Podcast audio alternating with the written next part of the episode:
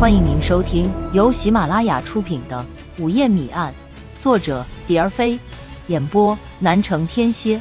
欢迎订阅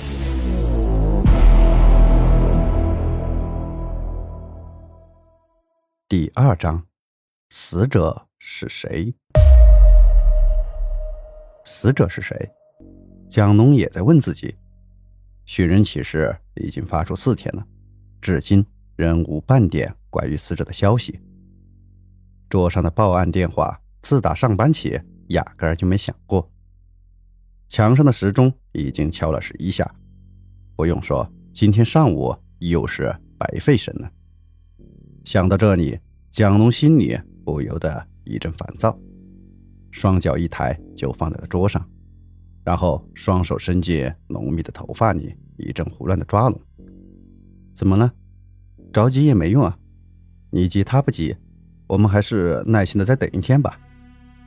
一直低着头在纸上比比划划的许科，冷不防的抬起头来说道：“是是呀，你的钉电话发半天呆了。”杨静边伸懒腰边站起来附和着：“哎，真他妈的，活人要被死人逼死不成？”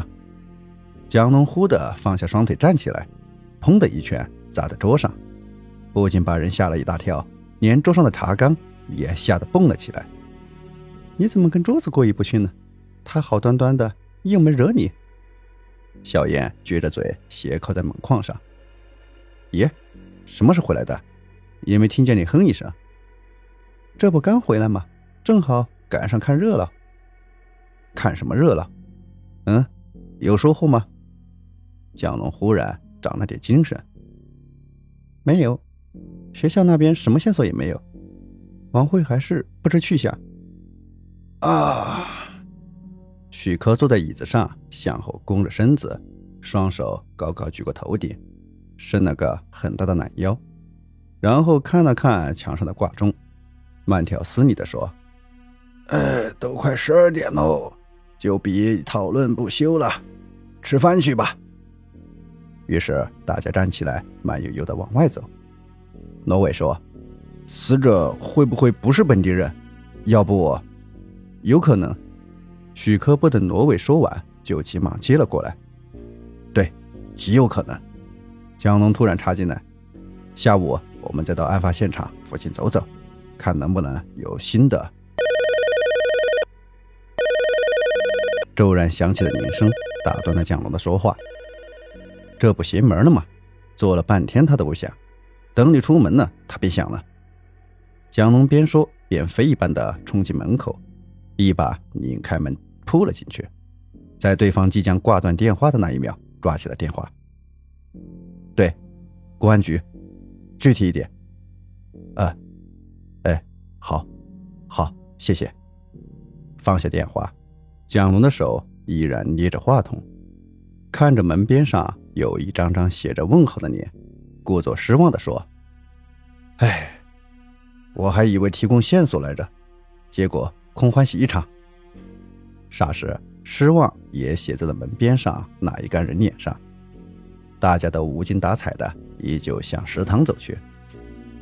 今天食堂的菜是很丰富，红烧兔、酸萝卜炖鸭、回锅肉，外加三个小菜，味道真是不错。但大家都索然无味。你们给我听着！蒋龙突然放下筷子，飞快地扫了大家一眼，接着又说：“吃完饭，罗伟跟我去实验子，其余的睡觉，休息好了，好好琢磨琢磨。”晚会的事情，蒋队，有什么新线索吗？干嘛那么神秘兮兮的？小燕不以为然的撇撇嘴，别问那么多，回来再说。两点半左右，两人来到了青芳阁歌舞厅，大概是听见了刹车声，很快从里面走出一个四十岁上下的腰肢妇女。你就是这里的老板？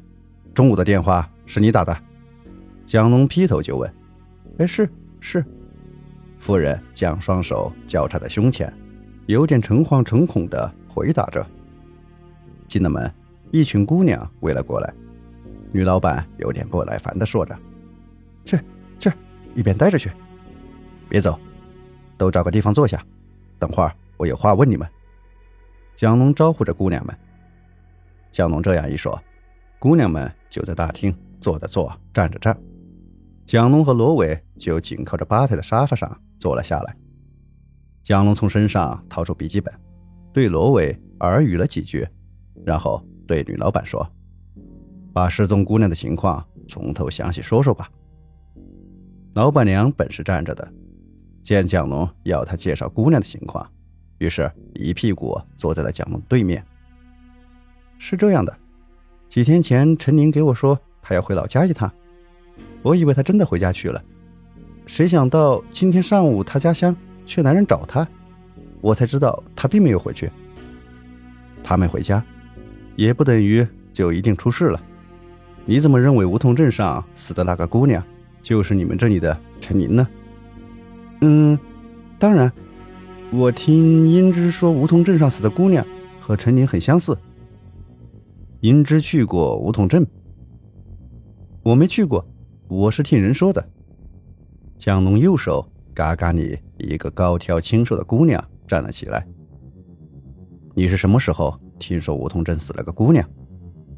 英之低着头摆动着发辫，并不抬头看大家，支支吾吾的说道：“大概三天前吧。”谁告诉你的？他怎么说的？一个客人。他说：“梧桐镇菜市场死了一个姑娘，还说那姑娘好漂亮。”哦，哦，陈宁是什么时候离开这里的？蒋龙突然扭过头来问老板娘：“什么时候？呃，好像是三月十七号。”没等老板娘细想，银之一口说了出来：“你们都过来，认认是不是他？”蒋龙招呼着姑娘们。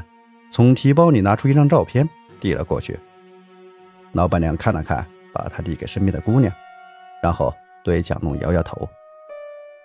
照片在姑娘们的手里绕了一圈，又回到了蒋龙手里。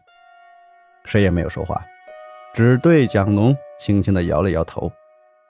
蒋龙掩饰着心里的失望，站起身来对大家说：“今天就谈到这里，有什么新的情况，希望尽快告诉我们。”英之，下次那个客人来的时候，你再问问他当时的情况。罗伟，我们走，姑娘们再见。接着便一步跨出了清芳阁。那陈宁会不会出了什么事了？只是我们现在还都不知道。罗伟问蒋龙：“真他妈的见鬼，死的还没弄清楚是谁，又钻出两个失踪了的。”哎。蒋龙又习惯的把手伸进了头发里，抓扯起来。走吧，罗伟已经踩动了油门。听众朋友，本集已播讲完毕，请订阅专辑，下集精彩继续。